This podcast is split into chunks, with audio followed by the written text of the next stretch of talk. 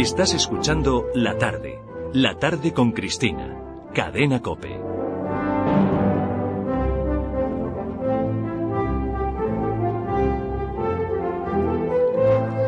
Vámonos a, nuestro espacio de historia que hoy tiene un interés especial porque roza lo rocambolesco y lo lírico. Es la increíble historia de la monja alférez. Roza ¿no? sobrepasa abiertamente lo rocambolesco. Es una historia realmente eh, extravagante. Es uno de los episodios más raros de la historia de España.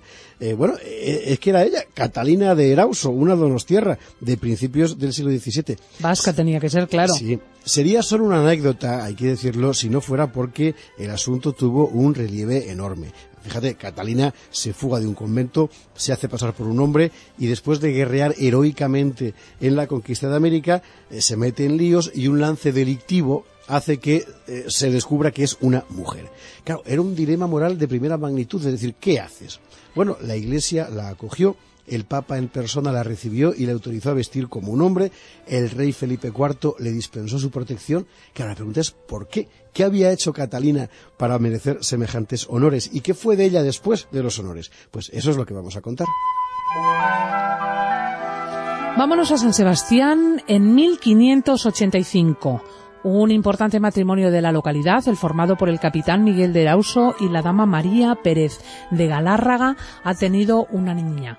La España de ese tiempo es la que domina medio mundo, la que ha plantado sus banderas en América y Filipinas, la que ha determinado el concilio de Trento, la que guerrea en Flandes y se las tiene tiesas con la hereje Inglaterra esta niña que acaba de nacer eh, pasa al cuidado de una tía de una tía suya. Se llama Catalina y pasa la, la, niña no la tía pasa al cuidado de su tía que es priora del convento de San Sebastián el Antiguo. Catalina crece ahí en una atmósfera de oración y de disciplina pero tiene dentro algo que la hace absolutamente incontrolable. Es un terremoto. A los 15 años Catalina que ya había dado muestras reiteradas de tener un carácter terrible, se pelea a golpes con una novicia. La novicia, que era mayor y más fuerte, eh, la canea, le gana la pelea, la gana la novicia, pero Catalina cobra conciencia de que está fuera de sitio. Y un día, el 18 de marzo de 1600, sigilosamente, al anochecer, un labriego abandona discretamente el convento de San Sebastián. Ese labriego es Catalina disfrazada de hombre y ya nunca abandonaría ese disfraz.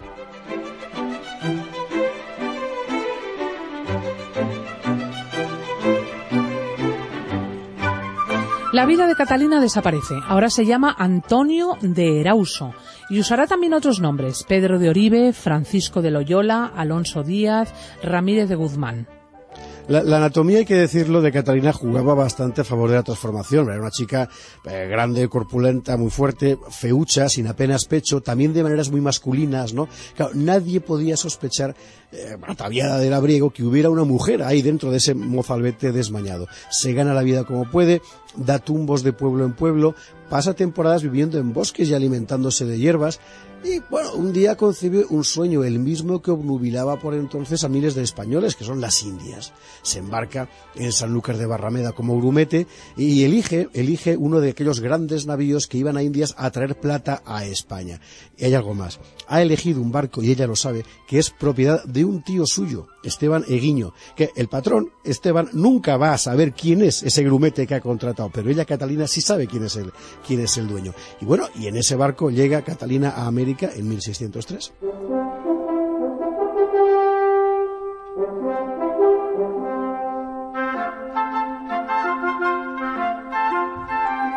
Y a partir de ese momento, la vida de Catalina Antonio, o de Antonio Catalina, porque no sabemos, es una chirriante mezcla de delito y heroísmo, de sórdidas pendencias y honor guerrero. El viejo Eguiño ha cumplido su misión. Ha llenado de plata la panza del buque y se dispone a volver a España, pero Catalina no quiere volver. Le roba al tío 500 pesos y desaparece. Antonio, nuestro rumete, pasará los meses siguientes en Panamá gastándose el dinero que ha robado. Sí, cuando se queda sin Blanca, se busca un nuevo jefe, un mercader de Trujillo, en Perú, y con él marcha a tierras peruanas. Pero allí el temperamento de esta, de, de esta mujer catalina, a que es Antonio, le traiciona como siempre. Y siempre le va a pasar. Le traiciona hasta extremos tremendos. Reta a duelo a un hombre y lo mata. Tiene que marcharse de Trujillo por piernas y establecerse en Lima. Pero es una furia, es incapaz de asentarse en ningún lado. Termina enrolándose como soldado en las campañas de la conquista de Chile. Y en esa expedición chilena le ocurre algo increíble. Descubre que uno de sus jefes es nada menos que su hermano Miguel. Catalina acude a verlo. Miguel no puede reconocerla. Cuando él vino a América, Catalina apenas tenía dos años. Ella, por otro lado, no revela su identidad, pero sí le revela que es de la misma ciudad y le habla de conocidos comunes. Miguel entonces acoge a Catalina en su tropa, persuadido de tener junto a sí a un, paisano, un vecino un paisano además de notables virtudes militares. Durante los tres años que servirá en la compañía de Miguel peleando contra los araucanos, Antonio Catalina se confirma como un gran soldado, templado, valiente, diestro en la espada, eficacísimo en el combate, asciende con rapidez y alcanza con honor el grado de alférez. Catalina es un héroe de guerra. Es un héroe de guerra, pero que sigue teniendo un temperamento insoportable, imposible. Toda su vida transcurre entre peleas de taberna y juego de, naipes, permanentemente. O sea, se pasa la vida en las tabernas retándose con otros taúres. Pronto se gana fama de duelista, de peligroso espadachín, y en esa vida de pendencias le va a ocurrir algo absolutamente terrible en Concepción, en Chile, dos soldados están dirimiendo a espada un duelo. Cualquier pendencia, en fin, era una cosa muy común. Catalina es padrino de uno de los duelistas. Tras el primer intercambio de golpes, los dos oponentes quedan heridos al mismo tiempo. ¿Qué pasa? Según el protocolo, eran los padrinos quienes tenían que acabar el duelo y continuarlo. Así que Catalina, padrina de, uno de ellos, se abalanza sobre su rival y le hiere de muerte y entonces el herido revela su identidad. Es Miguel, el hermano de Catalina. Madre mía, qué ella no puede decir, ella ella no puede decir quién es, solo puede huir. Ha descubierto que acaba de matar a su hermano. Madre mía, esto es para hacer un peliculón. Catalina, o mejor Antonio, seguirá dando vueltas por los campos de batalla de Chile y Perú. La encontramos errante en Tucumán, Potosí, La Plata, Cochabamba, Cuzco, Huamanga.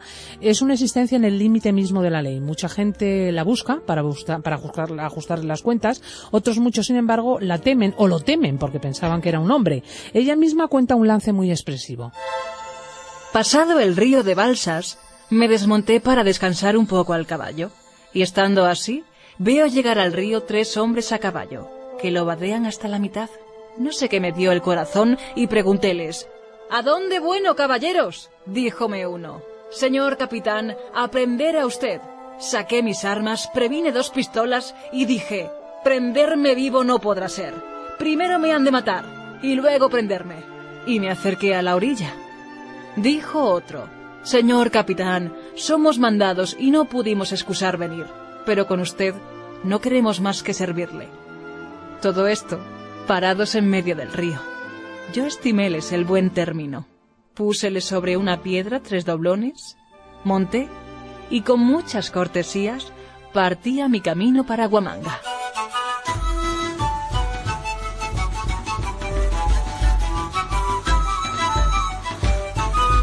Una pieza importante, aquí la señora. Bueno, es verdad, en 1623 aparece en Huamanga, en Perú. ¿A qué ha ido allí? A nada en concreto, simplemente está huyendo. Desde que ha matado a su hermano ha entrado en un vértigo permanente, ¿no? Y por el camino vuelve a meterse en líos, pero esta vez sí la cogen. Las autoridades la han cercado, el alférez es detenido y tanta gente desea su muerte que la pena capital es ineludible. La van a condenar a muerte. Pero entonces Catalina pide clemencia al obispo, don Agustín de Carvajal se llamaba el obispo de Huamanga, y le cuenta la verdad. No la pueden ajusticiar. No la pueden ajusticiar porque es una mujer. Ella misma lo cuenta así. A la mañana, como a las diez, su ilustrísima me hizo llevar a su presencia y me preguntó quién era y de dónde, hijo de quién y todo el curso de mi vida. Y descúbrome y dígole, Señor, la verdad es esta, que soy mujer, que nací en tal parte, hija de fulano y zutana, que me entraron de tal edad en tal convento, con fulana mi tía, que allí me crié, que tomé el hábito y tuve noviciado, que estando para profesar por tal ocasión me salí, que me fui a tal parte, me desnudé, me vestí, me corté el cabello, partí allí y acullá, me embarqué, aporté, trajiné, maté, herí, maleé, correteé, hasta venir a parar en lo presente y a los pies de su señoría ilustrísima. El santo señor, entre tanto que esta relación duró, que fue hasta la una, se estuvo suspenso, sin hablar ni pestañear, escuchándome, y después que acabé, se quedó también sin hablar, llorando a lágrima viva.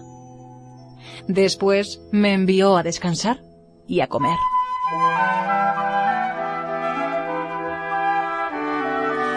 El buen obispo hizo que Catalina fuera examinada por unas matronas y, en efecto, determinaron no solo que era mujer, sino que además era virgen.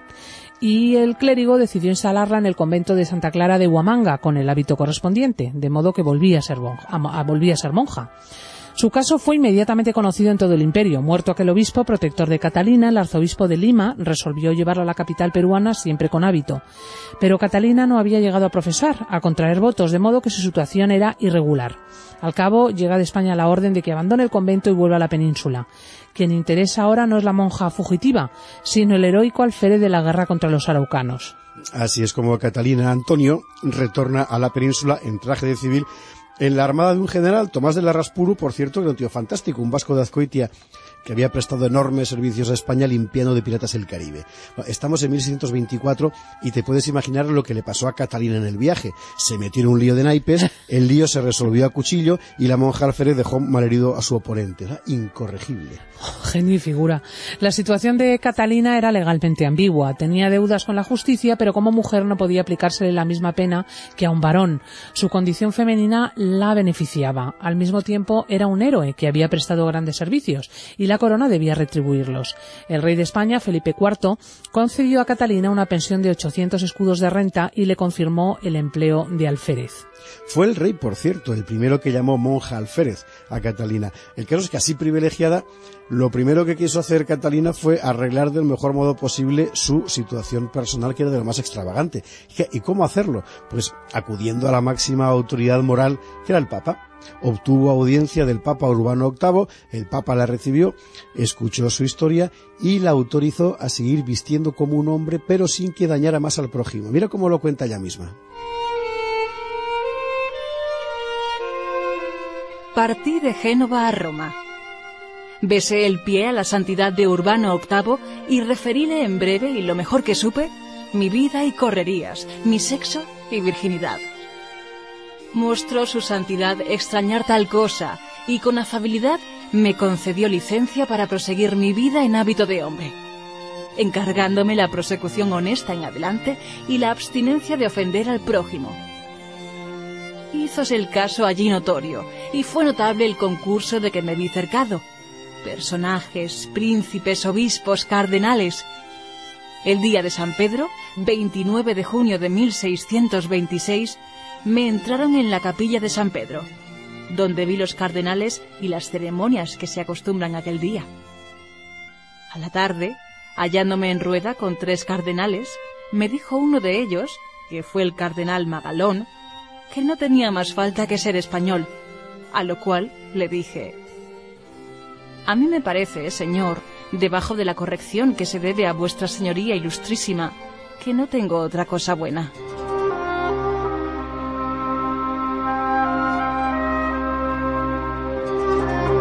Así era ella, tenía problemas con el ser mujer, pero no con el ser española. Efectivamente. Así es. Bueno, el caso es que es verdad que las jornadas italianas de Catalina fueron de fama y de agasajo hasta que un día, como siempre y en todas partes, se cansó. Se fue a Nápoles, embarcó y a partir de aquí su vida se va desvaneciendo. Sabemos que escribió sus memorias, que hoy están en el archivo de Indias, el Memorial de los Méritos y Servicios del Alférez Arauso, se llama, de la Alférez. Cogió un barco en Sevilla en julio de 1630 y viajó a México. Aquí se instaló como hombre de paz regentando un negocio de arrieros entre la capital y Veracruz, en fin, llevando mercancías, ¿no? Y Antonio de Erauso, pues ya se podía llamar así, morirá 20 años después en México en 1650. Sobre su muerte corrieron las historias más singulares, pero todo eso ya solo es fantasía.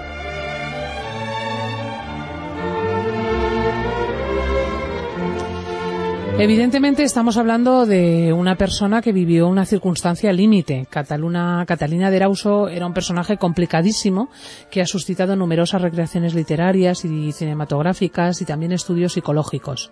Sí, pero su caso es muy interesante porque nos permite descubrir la mentalidad de la España del 17 que era mucho más abierta de lo que hoy se nos quiere hacer creer. Porque ante un caso de anormalidad evidente, el juicio moral fue tan flexible como nítido, como claro. Es decir, si aquella mujer no podía ser mujer, que viviera como un hombre, pero observando una conducta honesta. Si aquel soldado merecía recompensa, que la disfrutara aunque fuera una mujer, no por eso iba a dejar de recibirla. Si aquel delincuente, porque estaba condenado, había obtenido el perdón real y el perdón papal, sus delitos quedaban enjugados, pero con la condición de no reincidir. Pues ya lo ven, lejos del rigor moral que se atribuye a la España barroca, el caso de Catalina de Erauso nos habla de un mundo que no ignoraba los extraños matices que a veces tiene la vida. Así es. José Javier Esparta, ha sido estupenda la historia de la monja Alférez. Vamos a seguir con el programa. En la cadena Cope, la tarde con Cristina.